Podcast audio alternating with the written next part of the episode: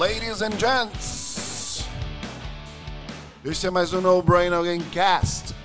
Ou seria, ou melhor, No Quarantine Braincast. Direto da minha quarentena de São Paulo, Brasil. Para a sua quarentena, onde quer que você esteja, espero que você esteja em casa, ajudando a achatar a curva da pandemia. E para deixar você, para tirar você desse tédio, eu vou te falar uma coisa que é muito difícil de engolir. Para você que é coach, para você que é administrador, para você que estuda gestão, brainstorming não funciona. E eu vou falar para vocês por que, que não funciona, eu vou dar minha visão, não é apenas uma opinião, é uma sugestão científica. E engraçado, né? Quando a gente vai de encontro a qualquer ideia, a minha sugestão é sempre tentarmos entender aquela questão que a gente não acredita muito mais do que a nossa própria crença. Eu vou te explicar isso um pouquinho mais à frente. Mas vamos desconstruir o brainstorming primeiro. Quem criou o brainstorming? Já parou para pensar nisso? E quando? Foi há mais de 100 anos. Aliás, quase 100 anos, na verdade, agora. Alex Osborne é o nome do criador do que a gente chama de brainstorming. E várias empresas no mundo colocaram o mesmo processo que Osborne criou há quase 100 anos para ser o processo de criação, o processo criativo das empresas. Quer ser criativo? Vamos fazer um brainstorming. But isso não funciona. E olha que curioso, mais de 50 anos de pesquisa já comprova isso. A Universidade de Yale traz uma coisa curiosíssima para falar que o brainstorming não funciona. Sabe por quê? Eu te digo daqui a pouco. Porque antes da gente entrar nesse âmbito, a gente precisa inteiramente entender o objeto que a gente está criticando, certo? Tem quatro regras que o Osborne criou, está no livro dele, isso, é, para brainstorming, certo? Regra número um: não pode haver julgamento ou crítica. Ladies and gents, senhoras e senhores, como assim? Está no nosso código genético. Nós somos mamíferos. Os mamíferos têm medo de quê? Exposição. Qual é o maior medo da humanidade? Falar em público, se expor. Você já viu um elefante sozinho? Um macaco sozinho? O que acontece quando o ser humano fica sozinho? Todo mundo morre. Sabe por quê? Quem fica sozinho é réptil. Se você assistir Discovery Channel, você vai ver que quando uma cobra coloca um ovo, ela deixa seu réptil, sendo ovíparo ali, né, os répteis, é, elas, ela, ela deixa os, os répteis deixam seus, suas crias sozinhas no mundo para aprender tudo sozinho. Mamífero não faz isso. Ele ensina suas crias a viver. É só a gente pegar nossos filhos, é só você assistir qualquer documentário sobre mamíferos e vocês vão ver como se dá a cria de um mamífero. O que, que isso quer dizer? Isso quer dizer que a gente liga, está no nosso código genético, né? a gente liga para o julgamento social. E por ligar para o julgamento social, quer dizer que ele existe e ele também é natural. Então, dizer que não pode haver julgamento ou crítica já é por si só hipocrisia, porque naturalmente você critica qualquer coisa que vem na sua frente. Isso é neurociência, filho. Você tem um cérebro que captura através de um padrão de realidade o que está acontecendo e ali cria-se um discernimento este discernimento, portanto, é conhecido como crítica. Beleza, Osborne, estou calmo, vamos continuar.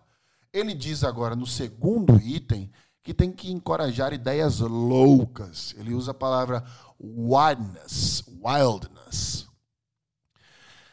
Senhor, se eu ficar dando ideia louca aqui para tudo que é lado, qual que é o direcionamento? Qual que é a utilidade dessa ideia? As pessoas confundem criatividade com algo inútil. Como se fosse ser criativo é abstrair algo, tirar algo do seu subconsciente. E não é. Criatividade tem a ver com utilidade.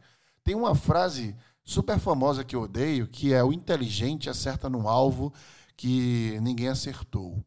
O gênio acerta no alvo que ninguém viu. Eu não quero ser gênio. Eu não quero acertar no alvo inútil. A gente precisa trazer utilidade para a criatividade e dar ideias wildly, como ele fala, né? Tipo, loucamente, não é necessariamente da ideia útil. Você fica dando várias ideias ali que você acha que é criativa. Criatividade é utilidade. A necessidade é a mãe da inovação. Você precisa buscar algo necessário, resolver com algo útil. No terceiro item, ele fala: dá o máximo de quantidade de ideias possíveis. Hum. Então quer dizer que tem muito mais a ver com produção de ideias o brainstorming, não necessariamente com resolução de problemas. Quando você fica buscando o máximo de ideias possíveis, você não está buscando resolver um problema. A meta vira outra. No quarto, na quarta regra que ele coloca no livro dele, ele fala que tem que, que tem que ser ideias combinadas.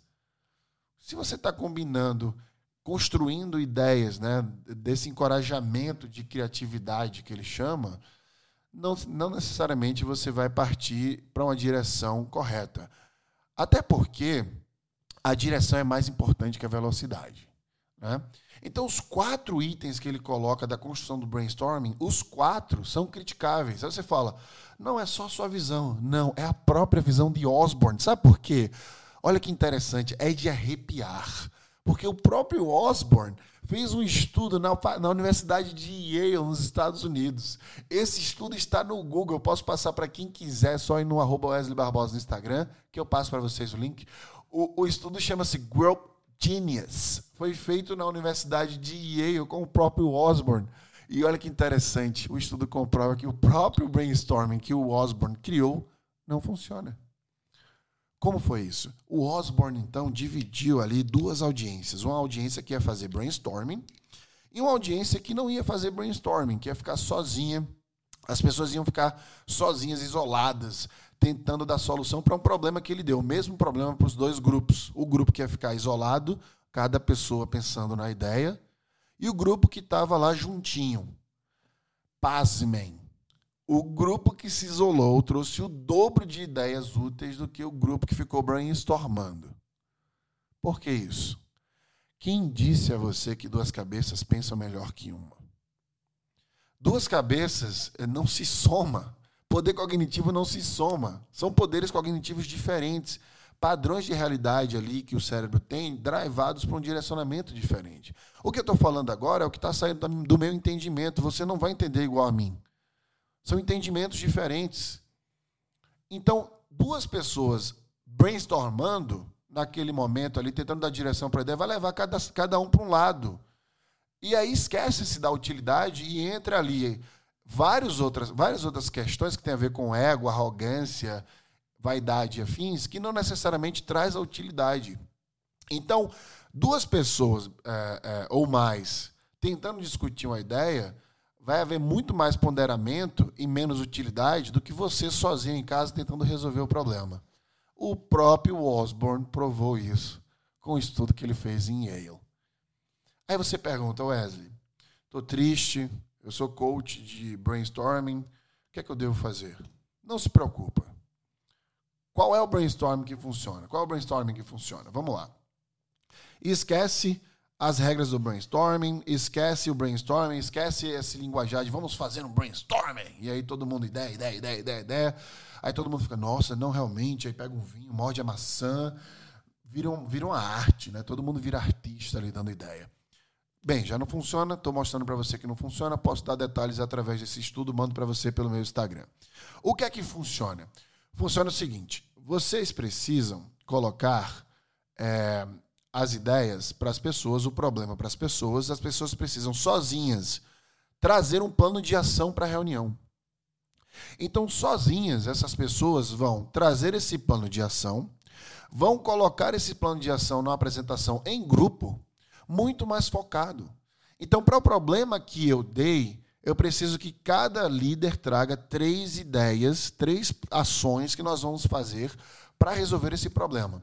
E aí a reunião vira uma reunião de apresentação de plano de ação estruturado, já com um pensamento contextual sobre como você vai resolver aquele problema, e não uma ideação. Como eu falei, criatividade tem muito mais a ver com utilidade do que com coisas que vai no seu subconsciente. A gente tem que parar de colocar é, filosofia, né, arte em tudo. Você não precisa ser artístico para dar uma ideia é, é, mirabolante, uma ideia que de fato seja diferente e que seja extremamente útil. É só pensar na necessidade do mundo e pensar em algo que as pessoas precisam necessariamente passar um processo para que seja útil. E aquele processo vai ser criativo. Porque criatividade é uma visão que não foi implementada, mas que não necessariamente não exista. Porque já existem templates, inclusive, para criar, para inovar. Tem um livro chamado Thinking Inside the Box que já traz isso. São as cinco templates para você inovar de coisas que já existem. Porque inovação não é criação de algo que não existe. Inovação é mudar algo que já está lá. Então, quando a gente traz essas pessoas para a reunião, imagina só o contrário. Você vai entender isso. Fecha os olhos, imagina aquela reunião que ficou todo mundo dando ideia e teu chefe, que não entende de nada, que toma decisão, fica levando a conversa por um caminho que ele acha certo, porque confunde-se falta de qualificação com inaptidão, né? No Vale do Silêncio está essa vibe agora de contratar pessoas que não têm necessariamente diploma para a área. E aí, quando chega nos outros países, né, telefone sem fio, a galera acha, não, bota esse cara aqui no marketing, no, no bota esse cara aqui na, no, na finanças, bota esse cara aqui no RH. E beleza, que o cara não tem a qualificação, mas o cara é apto para ele ter capacidade para fazer isso.